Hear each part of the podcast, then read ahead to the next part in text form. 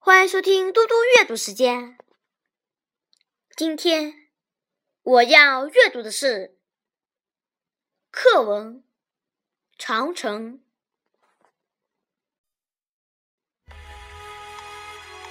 长城，远看长城，它像一条长龙，在崇山峻岭之间蜿蜒盘旋。从东头的山海关到西头的嘉峪关，有一万三千多里。从北京出发，不过一百多里就来到长城脚下。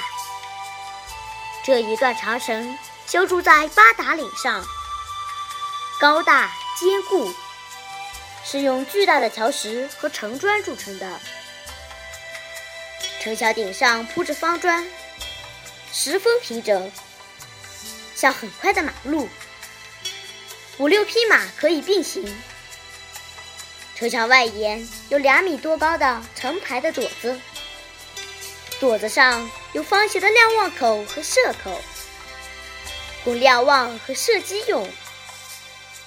城墙顶上，每隔三百多米就有一座方形的城台，是铜兵的堡垒。打仗的时候，城台之间可以互相呼应。